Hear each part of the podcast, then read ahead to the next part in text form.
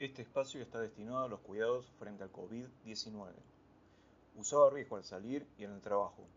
Lávate bien las manos con jabón o alcohol en gel. Tosí o estornuda sobre el pliegue de tu codo. Recordá no llevar las manos a la cara, la boca y los ojos.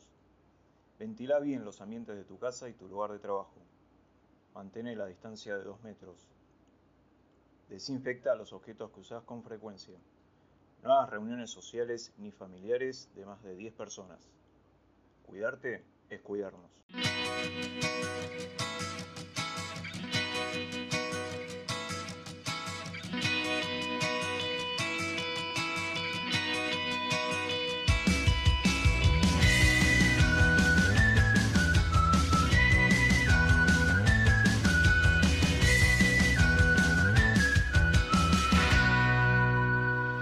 Hola, a pesar del calor, imagino que evocar a los alimentos de nuestra infancia van dibujando una sonrisa de aquellas personas que nos envían sus audios.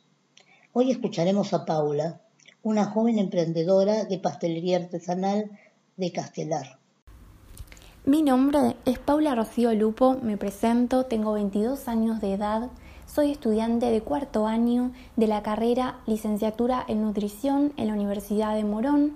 Para mí es un placer, es un honor formar parte del proyecto de la licenciada Claudia Greco, quien fue mi profesora en la materia Administración en Servicios de Alimentación, además de brindarme un montón de herramientas para aprender sobre la sociedad, para construir un futuro Además de formarnos como profesionales, aprendemos sobre el vínculo que se genera entre la alimentación y las emociones, lo cual es un proceso profundo, diferente para cada uno de nosotros.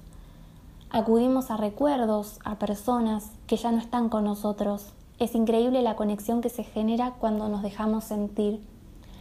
En mi experiencia, los sábados al mediodía era un día sagrado para mí, ya que nos juntábamos con toda mi familia y todos mis primos, todos los nietos, nos juntábamos a degustar las pastas que hacía mi nona. Las hacía con tanto amor y tanto cariño que para mí la, esa comida representaba mucho más que una comida. Y es un recuerdo que es inigualable, no se compara con ningún otro lugar del mundo, sino es el lugar que ella ocupa en mí y la huella que dejó en este camino.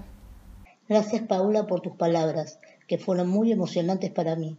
También agradezco que hayas compartido tu rememoración tan sentida. Quiero agradecer también a Ariel Gianussi en la locución del espacio destinado a propagandas.